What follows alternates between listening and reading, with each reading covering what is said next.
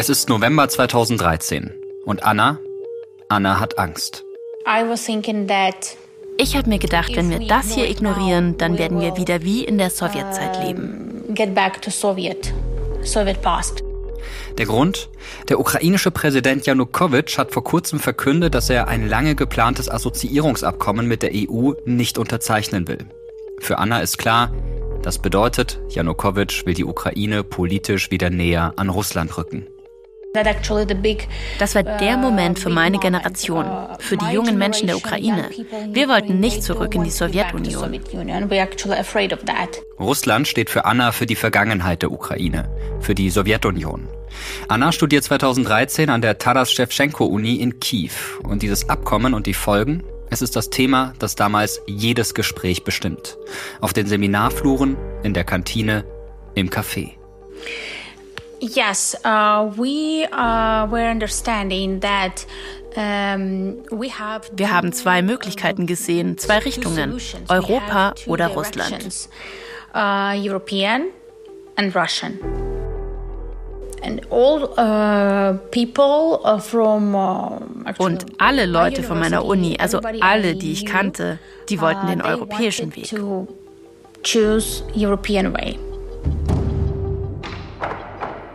Aber genau diese Zukunft, die wird jeden Tag unwahrscheinlicher. Die Uhr tickt. Anna und ihre Freunde sind sich sicher, sie müssen laut werden. Jetzt, sofort. Und es gibt einen Ort, an dem ihre Stimme etwas zählt.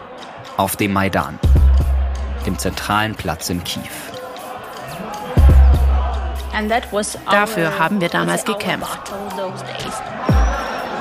Das, was sie in diesem Winter auf dem Maidan in Kiew erlebt, soll ihr Leben verändern.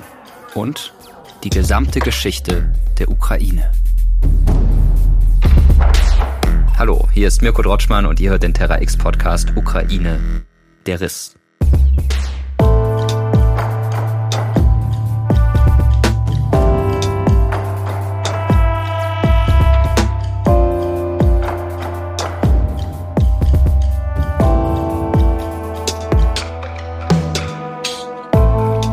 Kurz nachdem Russland die Ukraine angegriffen hat, haben wir von Terra X angefangen, an dieser Podcast-Serie zu arbeiten.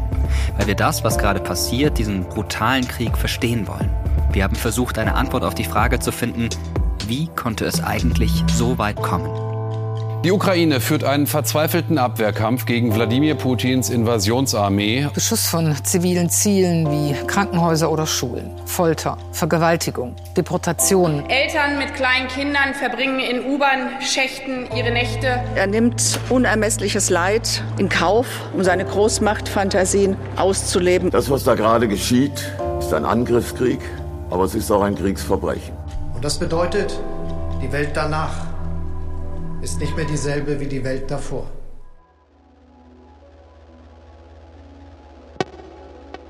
Zusammen mit einem Team aus Historikerinnen und Historikern wollen wir herausfinden, was die Ukraine zu dem gemacht hat, was das Land heute ist. Und was das Verhältnis zu Russland damit zu tun hat. Wir haben unzählige kleine und große Momente in der Vergangenheit entdeckt, die das heute beeinflussen. Der Stand unseres Podcasts ist dabei Ende September 2022. Es wird in diesem Podcast auch um Krieg, um Terror, um Flucht und Tod gehen. Bitte gebt auf euch acht, wenn ihr ihn hört. Wir haben uns außerdem dafür entschieden, ukrainische Ortsbezeichnungen zu benutzen. Das kann manchmal ungewohnt klingen, weil wir im Deutschen bisher die russischen Bezeichnungen gewohnt sind. Kiew, Tschernobyl. Jetzt also Kiew, Tschernobyl. Mit den ukrainischen Ortsbezeichnungen wollen wir der aktuellen Situation so gut wie möglich gerecht werden. Wir wollen mit diesem Podcast eines zeigen. Geschichte findet nicht im luftleeren Raum statt. Sie hat großen Einfluss auf unser Leben, auf unsere Geschichte und Geschichten. Gemäß dem Motto des amerikanischen Schriftstellers William Faulkner, die Vergangenheit ist nicht tot, sie ist nicht einmal vergangen. Wenn ihr die erste Folge noch nicht gehört habt, dann geht am besten noch einmal zurück und fangt von vorne an. Das hilft, die Zusammenhänge besser zu verstehen. Hier ist Folge 2. Anna und die Revolution. Hier geht es jetzt um einen ganz wichtigen Moment. Einen Moment, an den sich viele von uns wahrscheinlich noch ganz gut aus den Nachrichten erinnern können. Es geht um den Euromaidan. Die großen Proteste zwischen Ende 2013 und Februar 2014, die für die Ukraine und ihre Politik einen Neustart eingeleitet haben und die direkt zum Februar 2022 führen. Ereignisse, ohne die der aktuelle Krieg nicht zu verstehen ist. Diese Episode spielt vor allem in Kiew. Und bevor wir zu den Protesten kommen, wollen wir diese Stadt ein bisschen genauer kennenlernen. Und zwar mit einer kleinen Tour. Oh, that's my uh, great passion tours. Touren sind meine große Leidenschaft. The city with und Kiew als Stadt, sie hat einfach dieses Charisma.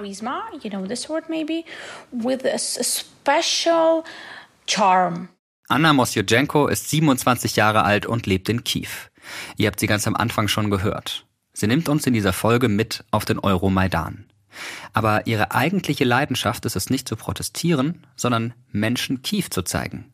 Als Stadtführerin. Jetzt können wir in diesem Podcast aber natürlich keine Bilder zeigen. Wir müssen also unsere Vorstellungskraft bemühen. Und wie kann man sich Kiew am besten vorstellen? Naja, wie Paris, sagt Anna. Okay. Weil Kiew etwas gemeinsam hat mit Paris. Nämlich, dass es keine Stadt ist mit einem Zentrum, sondern mit mehreren Zentren. Jedes für sich ist etwas ganz Besonderes. Würde man einen Spaziergang durch Kiew machen, an einem warmen Nachmittag im Frühsommer, man würde in der Altstadt anfangen. Da kannst du die schönen Kirchen mit den goldenen Kuppeln sehen. Im Mittelalter hat hier der Adel gelebt. Dann geht es rüber nach Podil. Podil ist ein Bezirk am Fluss. Es ist total schön hier. Wir sehen Altbauten und Hipster. Es ist sehr schick und total interessant für junge Leute. Es gibt diese kleinen Cafés und es ist einfach ganz anders hier. Uh, coffee shops and, and, and super, super different. Zu Rechten der Fluss Dnipro und links Cafés und junge Menschen. Hier können wir uns einen Fair Trade Espresso holen. Und dann? Then you go to um, the wir gehen dann nach Pachersk. Hier ist auch das Büro des Präsidenten. Auf der einen Seite erinnert die Architektur hier an die Sowjetzeit, aber zum Teil repräsentiert dieser Bezirk auch eine andere Ära der Ukraine, das 18. und 19. Jahrhundert, als es Teil des russischen Imperiums war. Hier sehen wir barocke Architektur. Um, architecture, so it's the place where you can enjoy the architecture. Unsere Tour endet unter den goldenen Kuppeln des St. Michaelsklosters. Seit dem 12. Jahrhundert gehört es zur Stadt. In den 1930er Jahren wurde es gesprengt, um Platz zu machen für Verwaltungsgebäude der Sowjetunion. Erst nach der Unabhängigkeit der Ukraine 1991 wurde es fast am selben Ort wieder aufgebaut. Während der Proteste am Maidan 2014 versteckten sich hier Demonstranten vor der Polizei. Heute hängen an einer Mauer des Klosters tausende Porträts. Sie zeigen Menschen, die seit 2014 in den Kämpfen gegen russische Truppen im Donbass gefallen sind. Bis der Krieg im Februar 2022 auch nach Kiew kam, war diese Mauer eine ständige Erinnerung der Menschen daran, dass 600 Kilometer entfernt von ihrer Hauptstadt ein Konflikt spielt. So liegen Vergangenheit und Gegenwart in Kiew ganz nah beieinander. Die mehr als tausendjährige Geschichte dieser Stadt umgibt uns und hat die Stadt und ihre Bewohner geprägt und verändert. Jedes Mal, wenn Anna über Kiew spricht, strahlt sie übers ganze Gesicht. Ich liebe diese Stadt so sehr, weil sie lebt und atmet und sie blüht. Und genau in dieser Stadt, am zentralen Platz zwischen Unabhängigkeitsdenkmal, Springbrunnen und gelben Torbogen, einem Platz, der schon viele Namen hatte und heute meist nur noch Maidan genannt wird, genau dort nimmt im Winter 2013 etwas seinen Lauf, was erst Annas Leben verändert, dann die Ukraine und letztendlich die Welt, wie wir sie bisher gekannt haben. Ich kann mich da noch ganz gut dran erinnern, weil ich damals dann öfter abends noch den Livestream von Maidan angemacht habe. Da gab es so einen Livestream und habe das dann geschaut. Es ist Winter 2013 und in Berlin sitzt der Historiker Jan-Klaas Behrens ganze Abende lang vor einem Livestream aus Kiew. Euromaidan. So wird das, was da gerade passiert, genannt. Ein Protest, wie ihn das Land seit zehn Jahren nicht mehr gesehen hat.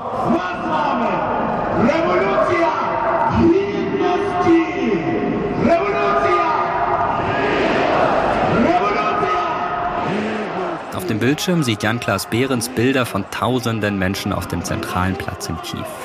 Da, wo eigentlich Touristen Selfies machen, am Springbrunnen, sieht er wehende Fahnen, brennende Mülltonnen, Feldküchen und Barrikaden aus Holz.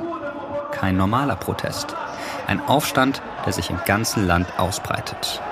Meine Frau hat immer gesagt, mach da mal den Livestream aus. Und dann habe ich gesagt, na, wann kann man als Historiker mal eine Revolution live im Fernsehen sehen? Das muss ich mir jetzt angucken. Jan-Klaas Behrens ist einer der Forscher, die diesen Podcast begleiten. Ihr habt ihn schon in der ersten Folge gehört. Er ist Osteuropa-Historiker am Leibniz-Zentrum für zeithistorische Forschung in Potsdam.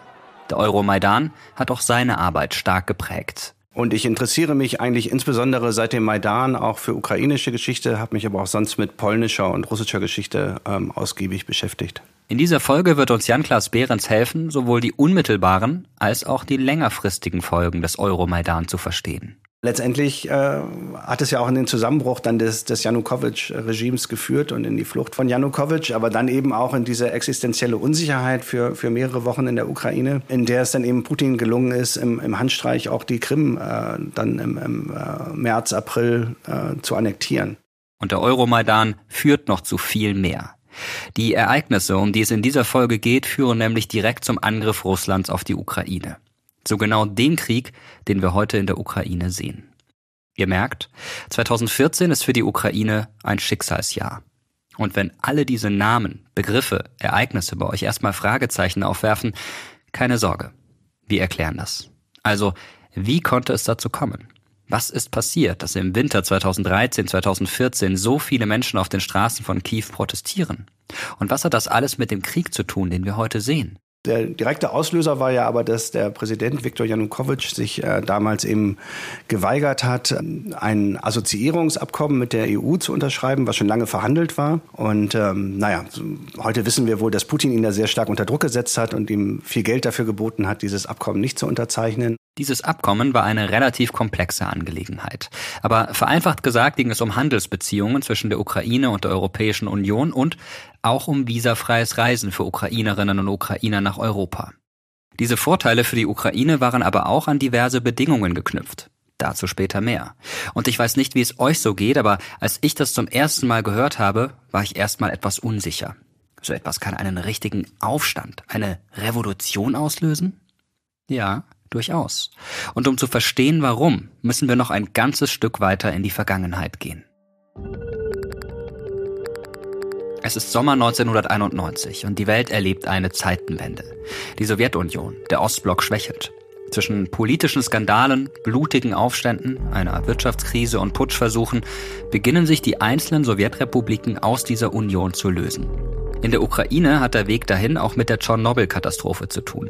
Darum wird es noch ausführlich in Folge 5 gehen. Wichtig aber für die Geschichte von Anna und alles, was am Euromaidan passieren wird, ist dieses Datum. Der 24. August 1991. In der Rada, dem Parlament in Kiew, wird die Unabhängigkeit des ukrainischen Staates erklärt. Ein monumentales Ereignis. Die Ukraine war nach Russland die mächtigste und wohlhabendste Republik der Sowjetunion. Sie gehörte 1922 zu den Gründungsstaaten. Interessanterweise geschieht die Entscheidung des ukrainischen Parlaments für die Unabhängigkeit erst einmal ohne explizite Einwilligung der ukrainischen Bevölkerung. Die wird erst ein halbes Jahr später eingeholt. Mit einem Referendum am 1. Dezember 1991. Die ukrainische Regierung fragt ihre Bürgerinnen und Bürger, wollt ihr diese Unabhängigkeit wirklich? Und ja, sie wollen. Mehr als 90 Prozent aller wahlberechtigten Ukrainerinnen und Ukrainer stimmen für einen eigenen, von der Sowjetunion unabhängigen Staat. Damit ist die Unabhängigkeit beschlossen. Dieses Referendum hat große Konsequenzen für den Rest der Sowjetunion. Und das führt dann eben auch in den, in den Zerfall ähm, ne, auch in den Staaten, die das zu diesem Zeitpunkt, wie zum Beispiel die zentralasiatischen Staaten, die eigentlich noch relativ loyal waren, ähm, die gar nicht auf so einen schnellen Zerfall der Sowjetunion spekuliert haben. Nicht? Da, da wirkt die Ukraine vielleicht schon ein Stück weit wie ein Katalysator. Ab da ist klar, Moskau kann die Sowjetunion nicht mehr zusammenhalten. Einige Wochen nach dem ukrainischen Referendum ist sie ganz offiziell Geschichte. Die Ukraine ist also, wie Professor Behrens sagt, Katalysator für den Zerfall der Sowjetunion. Aber wie kam es eigentlich zu dieser Auflösung und zur Unabhängigkeit? Dafür gibt es viele Gründe. Ein ganz wichtiger, Ein wachsendes Nationalbewusstsein in vielen Staaten der auseinanderbrechenden Sowjetunion. Sie wollen keine Sowjetmenschen mehr sein, wie das ja eben hieß äh, zur sowjetischen Zeit, sondern sie betonten ihre nationale, regionale, ethnische Identität und äh, setzen die eben auch höher an als den Erhalt äh, der Sowjetunion. Nach Jahren der Einheit als Sowjetmenschen beginnen die Leute in Belarus, in Georgien, Usbekistan, Estland, Litauen und ja eben auch der Ukraine ihre ganz speziellen kulturellen Besonderheiten wieder wertzuschätzen. Aber der Historiker Jan-Klaas Behrens warnt davor, diese Bewegung in der Ukraine als aggressiven antirussischen Nationalismus wahrzunehmen. Sondern es war einfach äh, diese Müdigkeit mit dem sowjetischen System und äh, die Idee, man könnte ja sozusagen im kleineren, im ukrainischen Rahmen vielleicht was Besseres erreichen als in diesem gesamt äh, sowjetischen äh, Rahmen, der sich eben sehr, sehr stark diskreditiert hatte. Und dann? Dann gibt es Wahlen. Am 5. Dezember wird Leonid Kravchuk der erste demokratisch gewählte Präsident der Ukraine. Und für Jan-Klaas Behrens trägt dieser Moment maßgeblich zur Beantwortung einer Frage bei, die in der Geschichtswissenschaft heftig debattiert wird. Wie erklären wir das eigentlich, dass die Ukraine heute so anders ist als Russland? Nämlich freier, demokratischer, westlicher. Jan-Klaas Behrens glaubt, dass die Ereignisse am 5. Dezember 1991 dazu beitragen eben die erste Präsidentschaftswahl in der Ukraine, ähm, wo es eben zu einem ja, friedlichen Machtwechsel gekommen ist und auch zu einer relativ freien Wahl. Ja. Für die Ukrainerinnen und Ukrainer hat diese Wahl Symbolcharakter. Leonid Kravchuk gilt laut Umfragen bis heute als einer der beliebtesten Präsidenten des Landes. Und die relativ faire, freie und friedliche Wahl von Leonid Kravchuk, die legt den Grundstein für einen demokratischen ukrainischen Staat. Aber dadurch, glaube ich, entsteht eben auch diese, diese wachsende Distanz äh, zu Russland, weil sich dann sozusagen durch die Demokratie und die Pluralität einfach die Kultur und äh, auch das Verhalten der Leute massiv ändert. Einfach wird es für die Ukraine in ihrer neuen Unabhängigkeit aber nicht. Ganz im Gegenteil. Ich würde sagen, die 1990er Jahre sind auch eine Zeit des Kollaps und der Armut. Das muss man sehen. Da brechen diese sowjetischen großen Industriekomplexe zusammen. Äh, da werden Millionen von Leuten arbeitslos. Millionen wandern aus nach Polen, Deutschland, USA, Israel. Ähm, das ist schon eine dramatische Zeit für die Ukraine gewesen. Das soll man nicht unterschätzen, sozusagen, was das bedeutet hat. Dass, da gab es auch äh, Jahre, äh, wo es nur dreimal in der Woche warm Wasser gab oder wo die ganz, den ganzen Winter die Heizung nicht funktionierte und so. Die Familie unserer Stadtführerin Anna kommt relativ gut durch die schweren Jahre. Sie selbst wird erst 1995 geboren, ein Jahr nach dem Ende der Präsidentschaft von Leonid Kravchuk. Uns erzählt sie von einer friedlichen, glücklichen Kindheit in der neuen Ukraine, in Smila, einer Kleinstadt südlich von Kiew.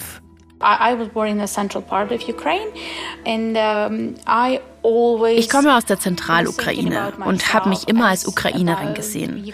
In meiner Familie haben wir nie gedacht, dass hier Russland wäre oder wir russische Wurzeln hätten, dass ich eines Tages nach Moskau gehen sollte oder dass die Sowjetunion perfekt war. Sowas hatten wir nie. We never had this. Anna sagt, ihre Familie hat sich, seit sie denken kann, als ukrainisch gesehen. Sie seien alle froh und stolz über die neu gewonnene Unabhängigkeit gewesen. In der Schule musste Anna kein Russisch mehr lernen. Zwar spricht sie auch Russisch, aber ihre Zweitsprache ist Englisch.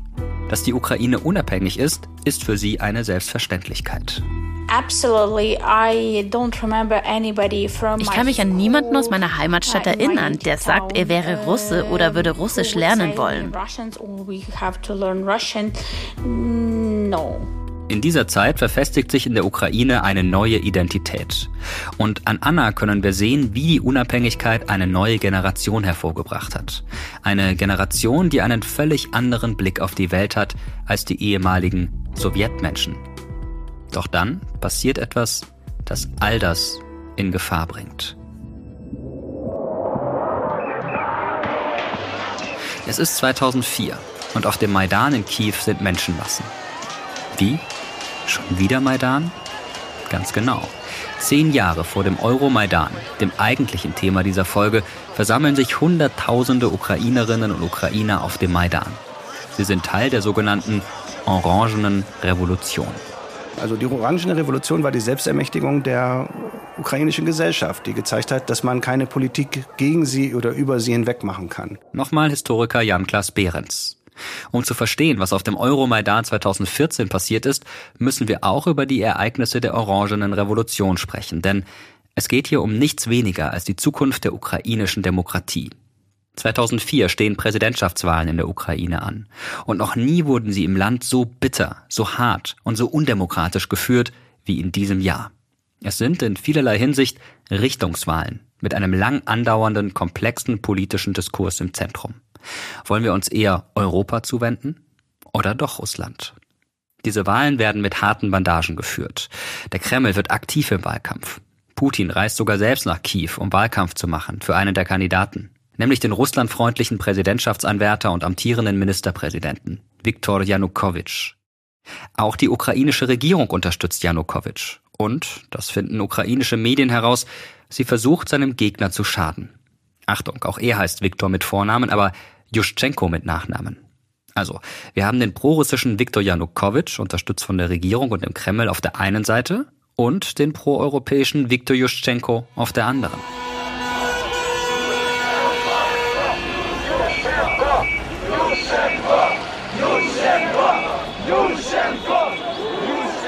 Es gibt Berichte darüber, dass die Unterstützer des proeuropäischen Juschenko eingeschüchtert werden. Juschenko selbst wird Opfer eines Giftanschlags, den er nur knapp überlebt.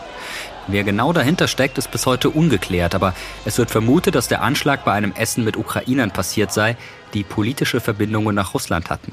Schließlich geht die Wahl so knapp aus, dass Stichwahlen angesetzt werden müssen, um den Präsidenten zu bestimmen. Der russlandfreundliche Janukowitsch gewinnt. Doch dann berichtet das Wahlkampfteam seines Gegners Jutschenko von Wahlmanipulationen, von zahlreichen Fehlern bei der Auszählung der Stimmen. Dafür gibt es stichhaltige Beweise und der proeuropäische Juschenko ruft zu Protesten auf. Die Menschen in der Ukraine folgen seinem Aufruf.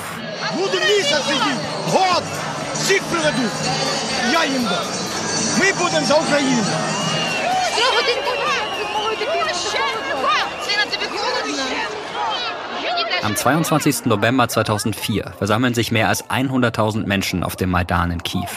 Sie tragen Kleidungsstücke in Orange, die Farbe der Wahlkampfkampagne Juschenkos, und fordern Neuwahlen.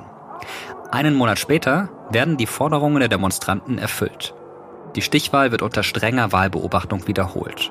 Und jetzt gewinnt der europafreundliche Juschenko und wird neuer ukrainischer Präsident. Allein durch den Druck friedlicher Proteste erreicht die Orangene Revolution ihr Ziel. Und äh, ich glaube, das ist ganz wichtig auch für die Identität, für eine neue Generation von Leuten gewesen. Denn dieser Moment zeigt, dass ukrainische Bürgerinnen und Bürger bereit sind, ihre Demokratie gegen autokratische Einflüsse von innen und auch aus Russland zu verteidigen. Dass sie ihre Demokratie nicht für selbstverständlich halten. Es ist ein deutliches, ein unmissverständliches Bekenntnis zur Demokratie. Und dadurch hat sich, glaube ich, in der ukrainischen Politik auch viel geändert, weil eben diese Leute aus der Gesellschaft dann in die Politik gegangen haben und sozusagen auch anders Politik gemacht haben als die, die schon äh, seit den 70er, 80er Jahren an der Macht waren letztendlich und sich dann auch in die unabhängige Ukraine mit reingerettet hatten. Nicht? Und ähm, insofern kann man auch sagen, glaube ich, dass diese Revolutionen immer so eine Art Katalysator des Wandels waren, die den Wandel nochmal beschleunigt haben hin zu einem westlicheren Modell, hin zu einer inklusiveren Gesellschaft. Äh, hin zu mehr europäischen Werten, Menschenrechten und so weiter. Fassen wir noch einmal kurz zusammen, denn wir haben es hier mit einer komplexen Geschichte mit vielen Kapiteln zu tun. Zwischen den 1990er Jahren und 2014 passieren drei Dinge, die sehr wichtig sind, um die Geschichte des Euromaidan zu verstehen. Erstens, Ende der 1980er entwickeln viele Ukrainerinnen und Ukrainer ein stärkeres Nationalbewusstsein. Sie beginnen sich mehr als Ukrainer zu verstehen und weniger als Sowjetbürger. Zweitens. In den 1990er Jahren erlebt die Ukraine friedliche demokratische Wahlen und Machtwechsel. Die Bevölkerung lernt, Demokratie kann funktionieren. Und drittens. Die Bürgerinnen und Bürger in der Ukraine zeigen in der Orangenen Revolution, dass sie gewillt sind, diese Demokratie zu verteidigen. Und das bringt uns in die Jahre 2013, 2014 und damit zum Euromaidan. November 2013. Der prorussische Viktor Janukowitsch ist an der Macht. Der Mann, der noch vor zehn Jahren an der Orangenen Revolution gescheitert ist, hat es 2010 doch ins Präsidentenamt geschafft. Denn die Ukraine schlittert unter der Regierung seines damaligen proeuropäischen Kontrahenten Juschenko in eine Wirtschaftskrise. Juschenkos Orange-Koalition war am Ende, das Parlament gespalten, das Land fast unregierbar. Vom Elan der Orangenrevolution ist wenig geblieben. Der Mann, der die Spuren des schmutzigen Machtkampfes im Gesicht trägt, enttäuschte die Hoffnungen. Juschenko hat viel versprochen und absolut nichts gehalten. Ich bin sehr enttäuscht. Ich bin sogar beschämt. Ich hatte große Erwartungen und ich habe mich so sehr geirrt. Und Janukowitsch verspricht ein besseres Leben, niedrigere Steuern, eine Stärkung der Wirtschaft und bessere Beziehungen zu Russland und Europa gleichermaßen. Die Wahl gewinnt er knapp. Aber Janukowitschs autokratischer Regierungsstil spaltet das Land bald erneut. Denn er stärkt das Amt des Präsidenten. Er bringt Sicherheitsbehörden unter seine direkte Kontrolle. Kritiker sprechen von mehr und mehr Korruption im Land. Man erkennt, dass er sich Wladimir Putin als Vorbild nimmt. Jetzt soll er dieses berühmte Assoziierungsabkommen mit der Europäischen Union unterzeichnen. Das würde, kurz gesagt, unter anderem freieren Handel und visafreies Reisen in der Europäischen Union ermöglichen. Aber die EU will auch Veränderungen im Land sehen. Ein stärkeres Bekenntnis zur Demokratie und Rechtsstaatlichkeit. Alles ist vorbereitet. Das Abkommen seit langem geplant. Und plötzlich weigert sich Janukowitsch. Also versammeln sich erneut, wie zehn Jahre zuvor, Menschen auf dem Maidan, um dagegen zu protestieren. Diesmal vor allem junge Menschen, denn dieses Assoziierungsabkommen hat für sie Symbolcharakter, sagt Jan-Klaas Behrens. Der Teil der ukrainischen Gesellschaft, der eben diesen westlichen Weg gehen wollte, für den war Europa so eine Art Metapher dafür, dass es auch eine andere Ukraine geben könnte, wenn man diesen Weg geht mit weniger Korruption, mit weniger Einfluss der Oligarchen, äh, mit besserer Infrastruktur, mit letztendlich äh, besseren Perspektiven für eine neue Generation. Insofern ist Europa eben natürlich auch wie so ein Chiffre zu lesen für ein, für ein anderes Leben, aber auch für eine andere Orientierung. Und ich glaube, eine große Rolle spielt ja auch Polen. Polen ist für viele in der Ukraine zu dieser Zeit ein Paradebeispiel. Ein postkommunistisches Land, das es zu einigem Wohlstand gebracht hat mehr als die Ukraine. Ein Ansporn für viele junge Menschen. Sie wollen ein Land, das Europa zugewandt ist. Sie können sich nicht vorstellen, dass das, was in den kommenden Wochen passieren würde, gut neun Jahre später in einen bewaffneten Konflikt münden und viele Menschen ihr Leben kosten wird. Dass Russland im Februar 2022 in ihr Land, in die Ukraine einmarschiert. Ja, das ist ein, ein riesiger Unrechtsakt, der Millionen von Ukrainern in ungeheures Elend gestürzt hat und für mich persönlich äh, niederschmetternd ist. So vieles, äh, wofür ich mein, mich mein ganzes Leben eingesetzt habe, scheint äh, dieser Aggressionskrieg mit einem Schlag und auch auf lange Sicht äh, zertrümmert zu haben. Das ist Professor Jochen Hellbeck. Der Angriff auf die Ukraine schockt ihn. Denn Jochen Hellbeck lehrt als Osteuropa-Historiker an der Universität in New Jersey und ist Russland-Experte. Mit Osteuropa verbindet ihn eine sehr persönliche Geschichte. Schon als kleiner Junge lebt er zwischen Ost und West als Sohn eines bundesrepublikanischen Diplomaten in Ostberlin. Ich ging in Westberlin zur Schule und war praktisch täglich Grenzgänger äh, auf dem Fahrrad. Er hat Freunde in Ost und West, in beiden Welten. Und er träumt davon, seine Freundeskreise zu vereinen, sie zusammenzubringen. Und das ist dann tatsächlich zu meiner Lebensaufgabe geworden, im Grunde nach Osten hin zu sondieren, zu verstehen und äh, gleichzeitig auch nach Westen hin zu vermitteln, wenn man so möchte. Jochen Hellbeck hat diese Idealvorstellung der Welt. Ein großer, gedeckter Tisch, an dem Osten und Westen gemeinsam sitzen. Ein Tisch, an dem alle willkommen sind. An dem Osten und Westen Freunde werden können. Und heute? Das, das Tischtuch ist äh, zerschnitten worden und äh, trotzdem sollte man sich überlegen, wer hat denn wann und wie diesen Tisch gebaut und, und gedeckt und oder auch bekleckert und dass man sich irgendwie überlegt, wie, wie können wir wieder äh, zusammenleben. Ne? Dass das immer schwieriger wird, haben wir in der vergangenen Folge schon gehört. Der Krieg entzweit ganze Familien. Und er spaltet auch die Geschichtswissenschaft. Denn dass es diesen Krieg gibt, liegt auch daran, dass Geschichte, also die Geschichte, von Wladimir Putin als Waffe benutzt wird. Und ich glaube, dass da auch Historiker insofern beitragen können und müssen, weil mir scheint, dass dieser Konflikt sich so stark aus geschichtlichen Identitäten in ihrem Clash nähert. Jochen Hellbeck glaubt, dass die Antworten auf die Fragen bezüglich der Konflikte, die wir heute sehen, sehr stark damit zusammenhängen, wie unterschiedlich die Vergangenheit interpretiert wird. Und dass im Umkehrschluss ein Dialog über die Geschichte helfen kann, den Krieg zu beenden.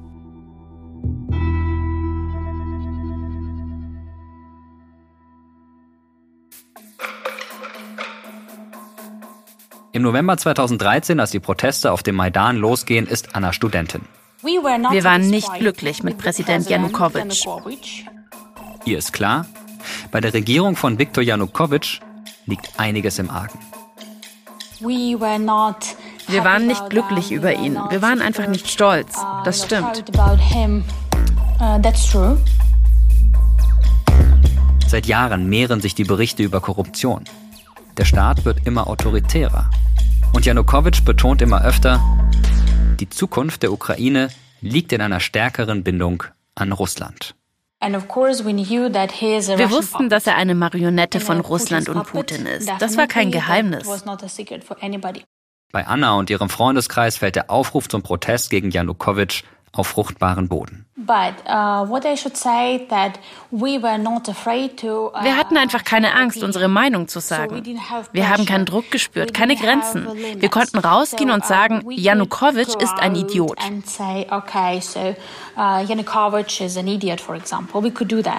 und Anna entschließt sich genau dazu. Sie macht sich auf den Weg zum Maidan. Am Anfang war es irgendwie nett charming. Anna trifft Gleichgesinnte, junge Menschen wie sie, die von einer besseren Zukunft träumen. I saw uh, quite many smart, beautiful people. Ich habe da viele uh, kluge, schöne Leute gesehen mit starken Meinungen. Patrioten, aber positiv konnotiert, also keine Nazis, wie wir in Russland genannt werden, sondern Patrioten im positiven Sinne. Stolz drauf, ukrainisch zu sein und einander zu unterstützen. Happy to be Ukrainian, happy to support each other.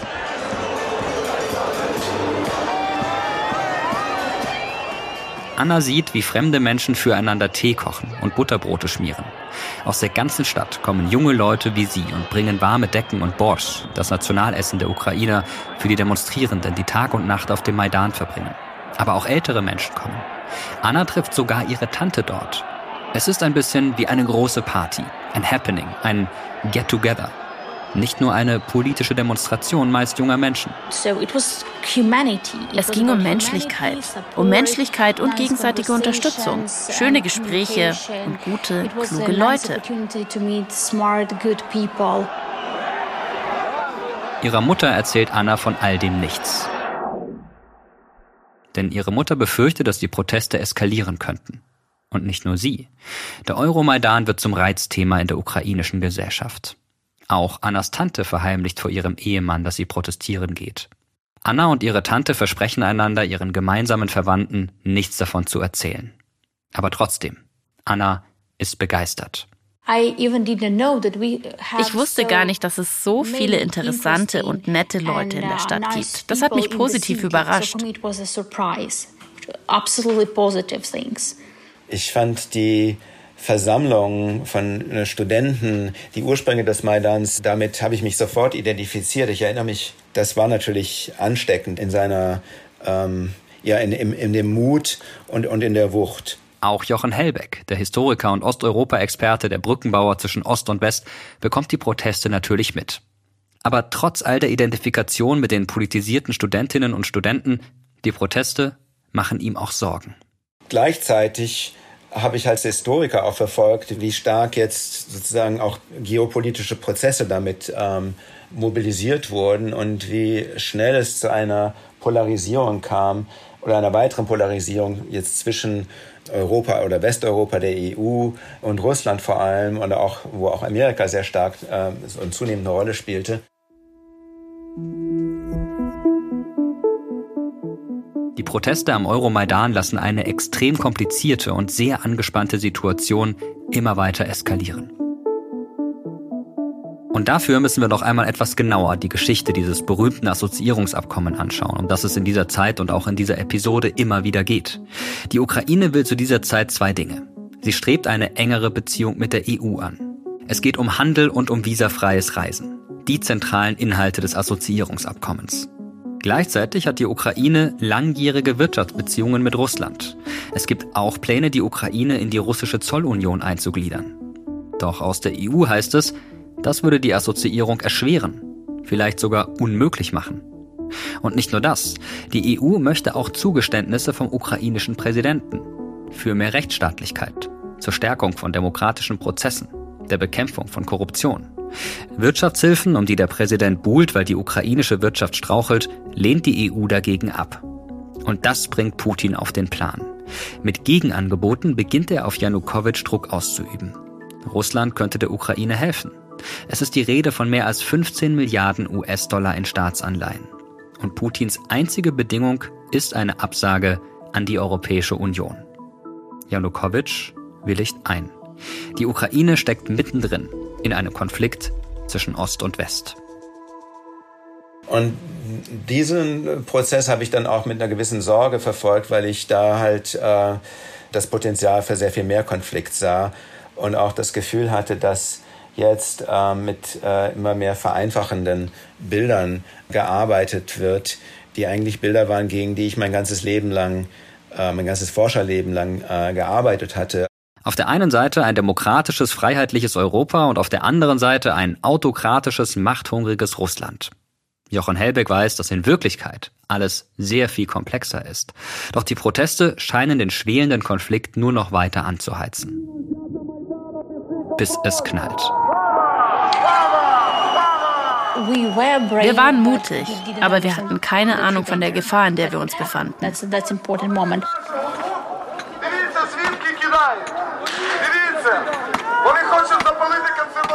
Am 30. November, nach etwa einer Woche friedlichen Protests, rücken die Berkut an.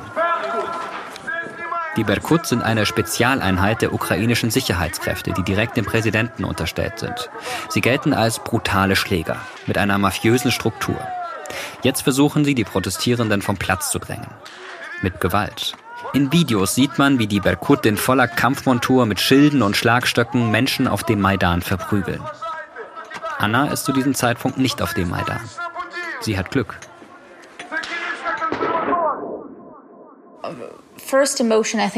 Zuerst war ich geschockt und dann wurde ich wütend. Und diese Wut, die hat uns vereint. Die Protestierenden weigern sich, den Platz zu räumen. Und Eltern, Großeltern, Geschwister sehen im Fernsehen, wie ihre Kinder, ihre Verwandten brutal zusammengeschlagen werden. Junge Studentinnen und Studenten, die geglaubt haben, in einem freien Land ihre Meinung äußern zu dürfen. Durch das ganze Land geht eine Welle der Solidarisierung. Oppositionsparteien bekunden ihre Unterstützung und immer mehr und mehr Menschen kommen, um sich der Staatsgewalt, ausgeführt durch die Berkut, zu widersetzen. Anna fühlt sich in ihrem Protest bestätigt. Wir dachten, dass Russland uns wieder angreifen könnte, uns wieder kontrollieren, durch Politiker, also durch Putins Marionetten.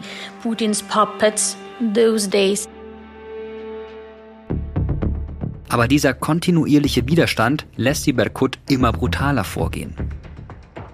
Immer mehr ältere Menschen schließen sich dem Protest aus Sorge um ihre Kinder an. Aus dem Euromaidan wird das, was die Ukrainer bald schon die Revolution der Würde nennen werden. Wir haben damals verstanden, wie wichtig der Protest ist. Darum haben wir unser Leben riskiert. Auch Anna geht weiter zum Maidan. Und sie hat weiter Glück. Sie gerät nicht in die Straßenkämpfe. In dieser Zeit schlagen die Proteste um. Aufs ganze Land. In vielen Städten finden jetzt Demonstrationen statt. Und immer öfter eskalieren sie. We used to have freedom. We used to wir haben ja mal in Freiheit gelebt. Ich dachte auch immer, dass wir in einem unabhängigen Land leben, in dem jede Meinung ernst genommen wird, in dem sich jeder ausdrücken kann. Das war die Philosophie, mit der ich und meine Freunde aufgewachsen sind. Und an diesem Tag haben wir verstanden, das funktioniert nicht mehr. Wir haben einen Kriminellen zum Präsidenten, der ausflippt. Und er hat entschieden, dass er Leute auf der Straße angreifen kann, einfach weil sie eine andere Meinung haben. Und darum waren wir wütend those people uh, have their own opinion that is different from his own. So that was the reason why we were angry. Wut allein hätte gegen die Berkut wahrscheinlich nichts genutzt. Aber jetzt kommen nicht mehr nur Studentinnen und Studenten auf den Maidan, sondern sehr unterschiedliche Gruppen, sagt Jan-Klaas Behrens zum Beispiel die Afghanistan-Veteranen. Denn die Afghanistan-Veteranen sind eigentlich diejenigen, die im Dezember dazu stoßen äh, zu den Protesten und die eigentlich diese ganze militärische Organisation dann übernehmen. Weil diese Studenten und Journalisten, die den Maidan angefangen haben, die hätten den Maidan ja nie verteidigen können. Die wussten ja gar nicht, wie man kämpft. Ne? Die waren irgendwie 20-Jährige, die gerade aus dem äh, Proseminar äh, Soziologie kamen oder so oder Politik, ähm, nicht? Viele ukrainische Veteranen, die noch in den 1980er Jahren auf Seiten der Sowjetunion in Afghanistan kämpfen mussten, sehen sich plötzlich in der Pflicht, die junge Generation vor staatlicher Gewalt zu beschützen. Sie bringen die Expertise mit, wie man Barrikaden errichtet. Sie bringen Helme und Waffen und zeigen den Menschen auf dem Maidan, wie man sich gegen die Berkut-Truppen wehrt. Auf dem Maidan gründen sich dann richtige Selbstverteidigungsgruppen, die sogenannten Satni oder Hundertschaften, in Anlehnung an kosakische Militärformationen. Und das sind nicht alles sympathische Leute, mit denen Studentinnen und Studenten wie Anna nette Gespräche führen können. Denn der Maidan zieht nicht nur Veteranen an, auch ultranationalistische, teils rechtsextreme Gruppen, wie der Pravej Sektor, der rechte Sektor, finden sich auf einmal an der Seite der Protestierenden. Dazu gleich noch mehr. Das alles führt zu einer kompletten Eskalation der Ereignisse. Im Januar und Februar werden die Zusammenstöße zwischen Sicherheitskräften und Euromaidan-Protestierenden immer brutaler. Und dann passiert etwas, das für Anna Mosuchenko alles verändern sollte. Am 18. Februar 2014 beginnen tausende Protestierende einen Marsch aufs Parlament. Und Anna? Uh, ich musste irgendwas an der Uni machen. Das waren ja meine ersten Jahre und ich musste auf alles Mögliche achten. Ich musste für Stipendien arbeiten und irgendwas hat mich aufgehalten. Ich dachte, ich gehe an einem anderen Tag. Und das hat vielleicht mein Leben gerettet.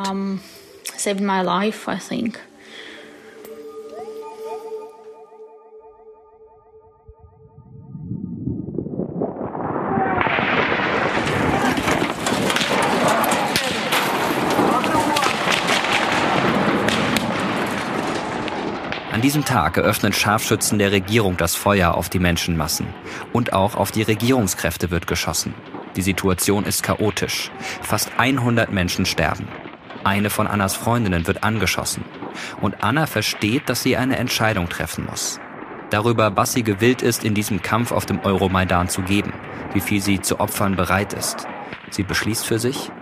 Ich habe gemerkt, ich bin nicht bereit, auf dem Euromaidan zu sterben. Anna bleibt zu Hause. Die Revolution findet ohne sie statt.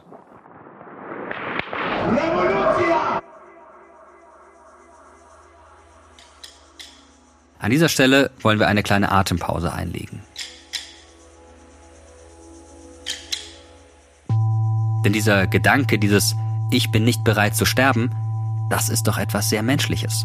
Und ich glaube, wir vergessen das manchmal, wenn wir die Geschichte von Heldinnen, von Helden und großen Persönlichkeiten erzählen. Was würden wir in dieser Situation machen? Was würde ich ganz persönlich machen? Würde ich weiterkämpfen? Würde ich hingehen, auch wenn Scharfschützen auf mich und meine Freundinnen, meine Freunde schießen? Ich weiß es ehrlich gesagt nicht.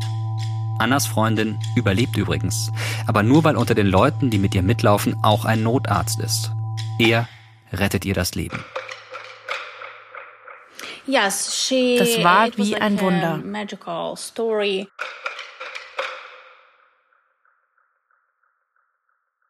Die drei Tage vom 18. bis 20. Februar 2014 gehen in die ukrainische Geschichte ein. Als brutaler Versuch, den Euromaidan niederzuschlagen, den fast 100 Protestierende mit ihrem Leben bezahlen.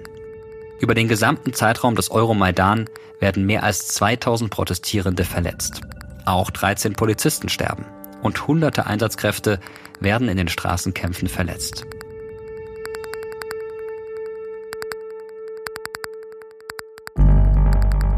Am Ende sind es diese Tage, die das Ende der Janukowitsch-Regierung besiegeln.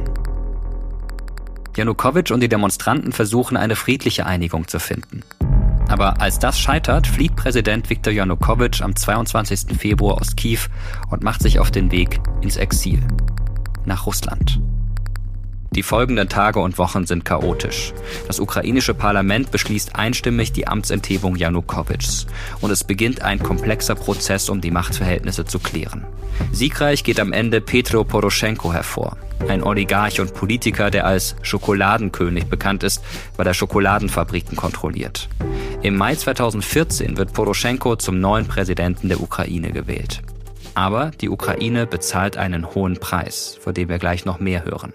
Für Jochen Hellbeck sind diese Ereignisse prägend. Da war ich als Forscher oder als Beobachter, wollte ich dabei sein und diesem Prozess beiwohnen, aber sicherlich auch mit einer Idee, wie man vielleicht noch mit integrierenden Vorschlägen kommen könnte, so naiv das auch klingt. Er sieht, dass hier ein Konflikt aufbricht, von dem er gehofft hatte, dass er nie wieder aufflammt. Ein Konflikt zwischen Ost und West. Ausgefochten in einem Kampf um das Schicksal der Ukraine. Er fasst einen Entschluss. Er möchte noch besser verstehen, wie es zu dieser blutigen Auseinandersetzung kommen konnte.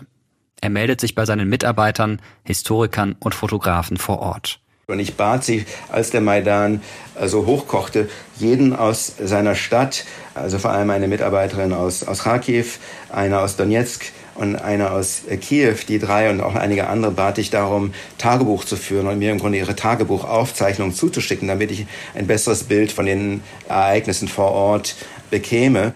Damit fängt für Jochen Hellbeck ein bedeutsames Projekt an. Eine Oral History. Er sammelt Geschichten von Menschen, die Geschichte hautnah miterleben. Aus den Tagebüchern soll eine Reise durchs ganze Land werden. Sie wählen dafür zwei ganz besondere Tage aus.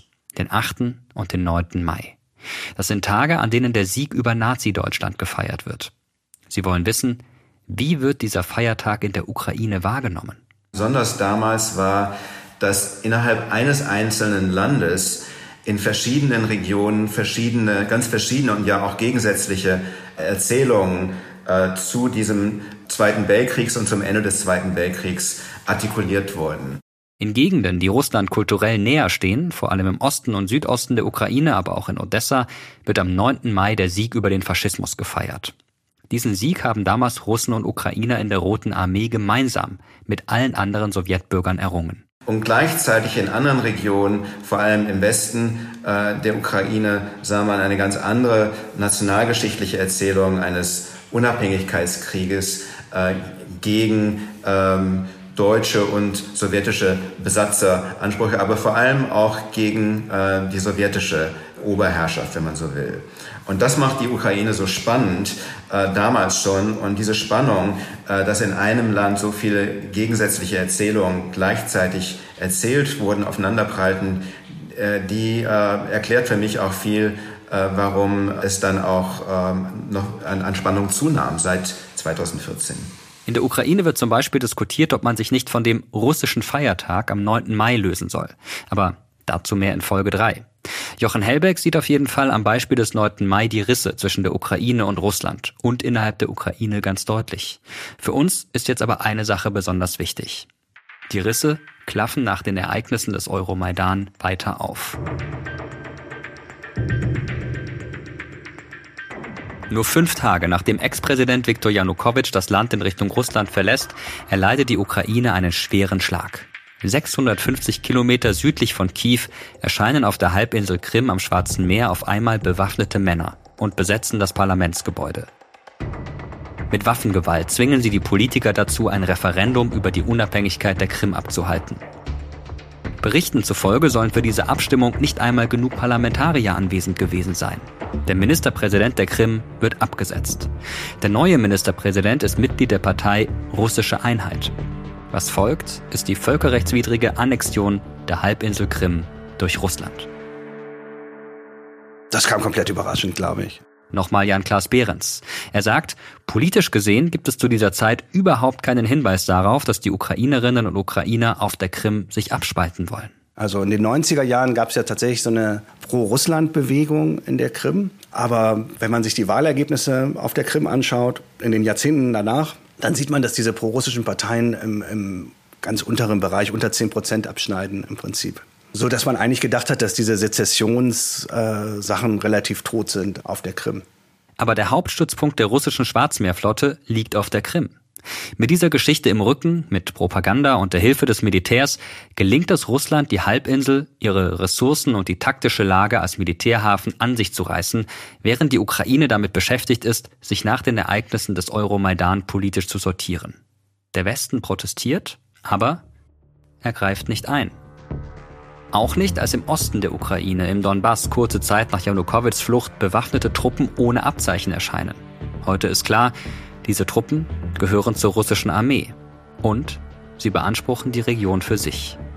Im Juli 2014 erlangen sie die Kontrolle und erklären die Regionen Donetsk und Luhansk zu unabhängigen Volksrepubliken, die sich mit Russland verbünden wollen. Eine von Russland gesteuerte Aufstandsbewegung. Auch dazu hört ihr mehr in der nächsten Folge. Klar ist, damit beginnt ein neuer Konflikt zwischen Russland und der Ukraine. Der Riss zwischen den beiden Ländern vergrößert sich.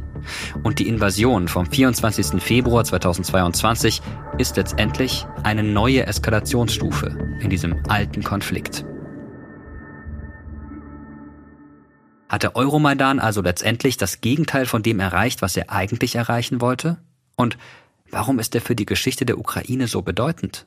Naja, er zeigt zum zweiten Mal nach der ähm, Orangen Revolution, dass es sowas wie eine ukrainische Gesellschaft gibt, die nicht alles mit sich, mit sich machen lässt, äh, die sogar bereit ist, für ihre Ideale zu kämpfen und dann letztlich auch zu, zu sterben. Das ist natürlich das Dramatische an dieser Revolution.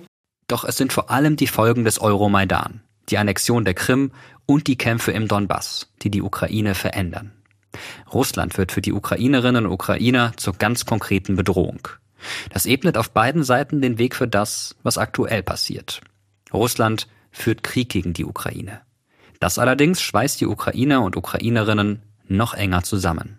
Insofern kann man sagen, dass äh, Putin das vollbracht hat, was eigentlich äh, keinem ukrainischen Politiker gelungen wäre in der Zeit. Er hat die ukrainische Nation geeint. Also im Grunde hat die Ukraine seit 2014 führt sie ihren Unabhängigkeitskrieg und hat im Grunde den ganz festen ukrainischen Nationalstaat mit einem Bekenntnis, mit einem ganz klaren Bekenntnis zur ukrainischen Sprache, zur ukrainischen Kultur und, äh, und ein Bekenntnis gegen Russland geschaffen. Und das ist natürlich konträr zu, äh, zu Putins äh, Interessen. Aber dieser Nationalisierungsprozess, er hat nicht nur schöne Seiten. Wir haben vorhin schon diese ultrarechten, ultranationalistischen, teilweise faschistischen Gruppen auf dem Euromaidan erwähnt. Gruppen wie Pravej Sektor, Misanthropic Division oder auch Gruppen, die später im Azov-Regiment aufgehen. Anna, die damalige Studentin, sagte uns, sie hätte davon nichts mitbekommen. Wir glauben ihr das auch, aber Jan-Klaas Behrens hält das im besten Fall für naiv. Ich glaube schon, dass man sagen muss, dass die, auch wenn man sich die Bilder nochmal anschaut, dass auch die Symbolik von Azov und Pravi Sektor und so weiter da durchaus vertreten waren. Das kann man nicht wegleugnen, sollte man auch nicht. Aber waren sie auch die dominanten Gruppen? Nein, sagt der Historiker. Und da hat die Studentin dann vielleicht wieder recht, die sich vor allen Dingen an das Borschkochen erinnert. Ähm, da kamen Leute aus ganz Kiew und haben Essen gebracht und Verpflegung und, und Proviant und die Babuschkas haben noch äh, gekochte Kartoffeln gebracht und die anderen Leute haben noch Feuerholz oder Sachen für die Barrikaden gebracht. Insofern äh, stimmt es natürlich, dass nicht eine Gruppe das äh, dominiert hat. Aber ganz klar, sie waren da, die Ultranationalisten und die Neonazis. Und sie waren an gewaltsamen Ausschreitungen beteiligt. Auch in Odessa am 2. Mai 2014. Mehrere Monate nach dem Euromaidan kommt es dort nach einem Fußballspiel zu Straßenkämpfen zwischen pro-russischen und pro-ukrainischen Demonstranten. Da kam es eben zu so einem sehr, sehr erhitzten Zusammenstoß, bei dem dann über 50 Menschen ums Leben kamen. Die wurden also in ein Gewerkschaftshaus da in Odessa getrieben und, äh, und, und das wurde angezündet. 42 Menschen sterben allein in diesem Haus. Wie es zum Brandanschlag kommt, wer das Feuer gelegt hat und warum die Feuerwehr viel zu spät anrückt, diese Fragen sind bis heute ungeklärt. Doch kurz nach dem Anschlag äußern Mitglieder von ultrarechten Gruppen wie Pravej Sektor in Statements, sie würden die antirussische Gewalt gutheißen. Aber, und das ist nochmal wichtig, in der russischen Propaganda heißt es immer wieder, diese Neonazi-Gruppen hätten quasi den gesamten Euromaidan bestimmt und vielleicht sogar gesteuert. Das ist falsch. Sie waren und sind eine Minderheit in der Ukraine. Und ich glaube, man muss auch bei diesem Maidan dann schauen, dass man multiperspektivisch auf den Maidan schaut und versucht, das Phänomen insgesamt dann zu begreifen. Und äh, das lässt sich, glaube ich, nur begreifen, wenn man äh, all die Leute mit einbezieht von den Priestern und Rabbis, äh, die auch abends auf der Bühne gesprochen und gebetet haben, hin zu den Volkstanzgruppen, hin zu den Afghanze, den äh, äh, Pravi-Sektor-Leuten, aber auch den vielen Studenten. Ähm, erst dann wird man dem gerecht, dass es eben schon so was wie eine Volksrevolution gewesen ist. Nach diesem Vorfall am 2. Mai in Odessa werden viele Veranstaltungen zum 9. Mai, zum Nationalfeiertag, dem Tag des Sieges über Nazi-Deutschland abgesagt. Der Tag, an dem Jochen Hellbeck seine Oral History Files aufzeichnen möchte. Der 9. Mai wird für Jochen Hellbeck zu einem Prisma, durch das er bis heute auf den Riss zwischen der Ukraine und Russland blickt. In Russland wird dieser Feiertag seit, besonders seit 2014, vorher schon, aber seit 2014 ganz besonders, so stark zur äh, Legitimierung von äh, Putins autoritärem Regime genutzt, dass daneben eigentlich gar kein Platz mehr ist für eine echte gelebte Erfahrung des Weltkriegserbes, also für die, die gelebte Erinnerung vieler gewöhnlicher Russinnen und Russen. In der Ukraine sieht man gleichzeitig, wie dieser frühere geschichtliche Pluralismus in den verschiedenen Regionen, also das Nebeneinander von äh, unterschiedlichen Erzählungen, jetzt durch die starke Gegnerschaft zu Russland äh, aufgelöst worden ist oder verdrängt ist. Das, was die Menschen Jochen Hellbeck am 9. Mai erzählen, ist heute ein kleiner Schatz. Er hat einen besonderen Moment der Zeitgeschichte festgehalten. Genauer gehen wir darauf in der nächsten Folge ein. Und damit kommen wir langsam zum Ende der Geschichte des Euromaidan. Aber ein paar wichtige Fragen bleiben noch. Nämlich, was ist denn nun aus Anna geworden, der Kiefer Stadtführerin? Damals, als ihre Freundin bei dem brutalen Scharfschützenangriff auf dem Euromaidan schwer verletzt wird, sitzt Anna tagelang zu Hause und denkt darüber nach, was sie tun soll. What the best I can do for my country actually? Um, is it um was ist das Beste, das Klügste, was ich für mein Land tun kann? Ist es wirklich klug, dort zu sterben? Vielleicht kann ich ja etwas anderes machen. Ich habe da immer mehr darüber nachgedacht und eines Tages kam mir die Idee, ich werde Stadtführerin. Ich werde mein Wissen mit Leuten auf der ganzen Welt teilen, um russische Propaganda zu verhindern.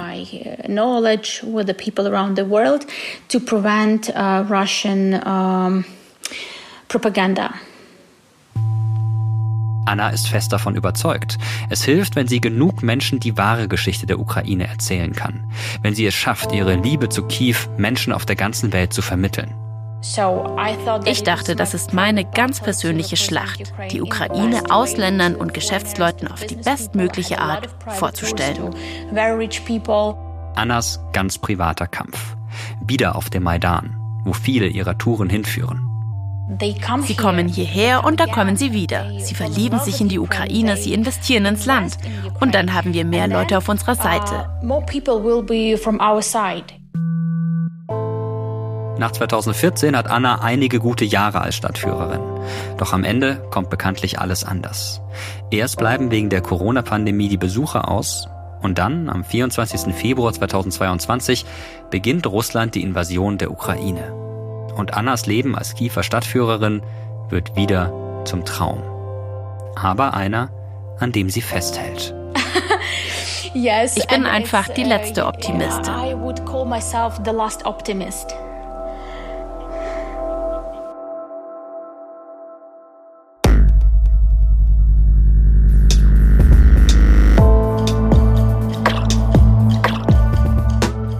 Das war Folge 2 vom Terra X Podcast Ukraine der Riss. Recherchiert und geschrieben hat sie Dennis Kogel. In der nächsten Folge erzählen wir euch die Geschichte von Christina. Christina lebt damals, als Anna in Kiew auf dem Euromaidan demonstriert, in Donetsk. Das ist in der Ostukraine. Was in Kiew passiert, macht dir Angst. Weißt du, es war nicht klar, was da gerade in Kiew passiert. Die Aggression dort, die ist bei mir hängen geblieben. Die hat mich echt abgestoßen. Ich finde, dass da manche Dinge überhaupt nicht in Ordnung waren. Christina wendet sich in dieser Zeit immer mehr der anderen Seite zu, den sogenannten prorussischen Separatisten. Aber die führen Krieg in der Ostukraine. Und irgendwann bricht alles, woran Christina geglaubt hat, zusammen. Ich war geschockt, was mit dieser Stadt gemacht wurde. Sie war verwundet, absolut verwundet. Einfach eine andere Stadt, andere Atmosphäre. Scheiße, ich muss weinen. Für nichts und wieder nichts gelitten. Alles fällt auseinander. Das tut so weh.